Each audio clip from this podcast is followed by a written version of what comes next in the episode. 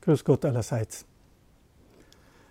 Wir werden also während der Fastenzeit einige Gedanken vom heiligen Johannes vom Kreuz hören. So möchte ich Ihnen zuerst kurz sein Leben vorstellen. Er äh, wurde 1542 in Spanien, in Kastilien geboren und trat bald in den Orden der Karmeliten ein, war aus ärmeren Verhältnissen und sicher von Jugend an mit einer großen, starken Sehnsucht nach Gott, nach Spiritualität.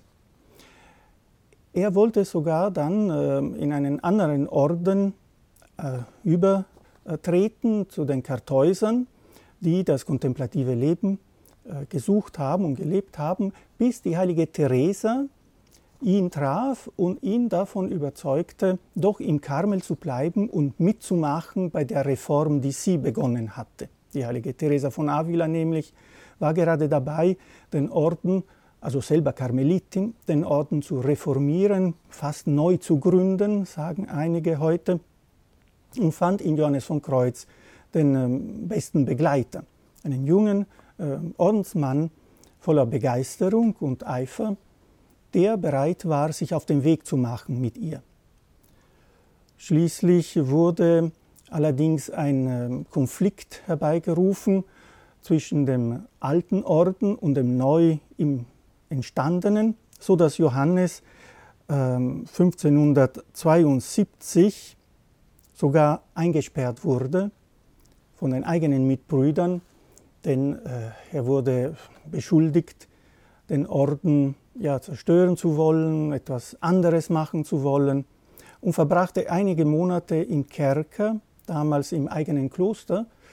Äh, und in dieser sehr schwierigen Situation, in dieser wirklich, ja, in dieser Zeit, wo er ja, gefoltert wurde, können wir sagen, sogar von den eigenen Mitbrüdern, gerade dort hat er eine der wichtigsten Gotteserfahrungen in seinem Leben.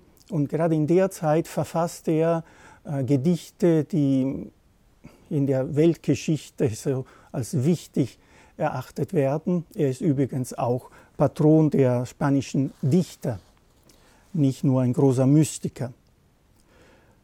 Eine gewisse Befriedung dieser Konflikte kam schließlich zustande, so dass äh, Johannes wieder einige Ämter im Orden innehaben konnte, wurde aber äh, schließlich auch ähm, von den Mitbrüdern weiterhin äh, verpönt und musste ziemlich einsam, zwar in einem Kloster, aber doch einsam ähm, sterben. Wurde bald heilig gesprochen und auch zum Kirchenlehrer ernannt. Nicht nur in Spanien, sondern für die ganze Kirche gilt er als eben Doktor der Kirche im Bereich der Mystik, des geistlichen, spirituellen Lebens. Seine Gedichte bleiben auch für uns im deutschsprachigen Raum ein Musterbeispiel dieses Versuchs, mystische Erfahrung in Worte zu fassen. Er selber sagt, das können wir gar nicht richtig erklären, was wir mit Gott erleben, aber dafür gibt es die poetische Sprache, die Gedichte, die zumindest eine Ahnung vermitteln können. Und zwei Strophen dieses Gedichts möchte ich Ihnen gleich äh, vorlesen, denn sie werden uns immer wieder oder zumindest am Anfang äh, begleiten durch unseren Weg auf Ostern.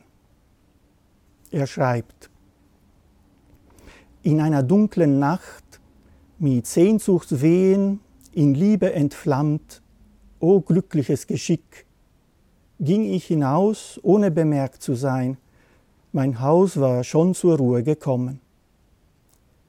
Im Dunkeln und sicher, über die geheime Leiter vermummt, o glückliches Geschick, im Dunkeln und ungesehen, mein Haus war schon zur Ruhe gekommen.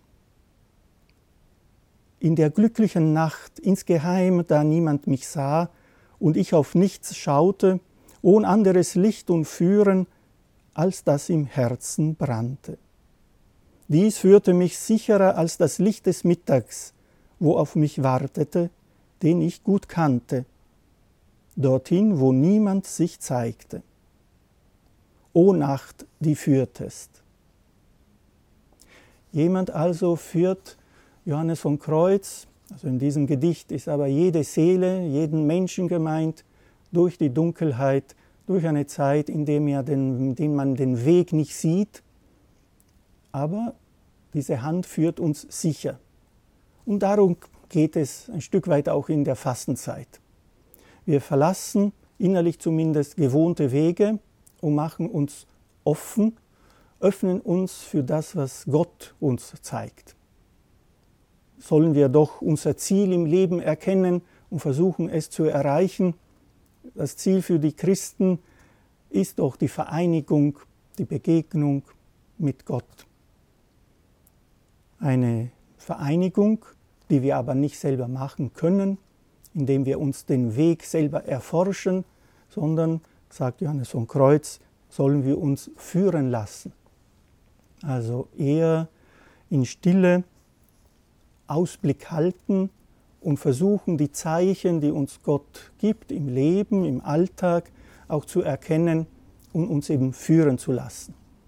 Also uns zur Verfügung zu stellen, um bereit zu sein, auf ihn zu hören. Soweit zur Einleitung in die Fastenzeit. Ich, für die Exerzitien geben wir Ihnen nicht die Empfehlung, große Vorsätze zu machen. Oft macht man das in der Fastenzeit. Fastenvorsätze, die man genauso oft nicht einhält. Bleiben wir bei diesem Grundvorsatz von Johannes von Kreuz, versuchen immer genauer hinzuhören, was der Herr uns zu sagen hat. Dafür wird wahrscheinlich auch etwas mehr Stille nötig sein als im üblichen Alltag. Daher die Empfehlung, auch diese Exerzitien mitzumachen und in Zeiten der Ruhe unsere Ohren zu spitzen, unsere Augen zu öffnen für das Wort Gottes. O glückliches Geschick! Auch eine Nacht kann ein glückliches Geschick sein, wenn wir darin die Führung Gottes erkennen.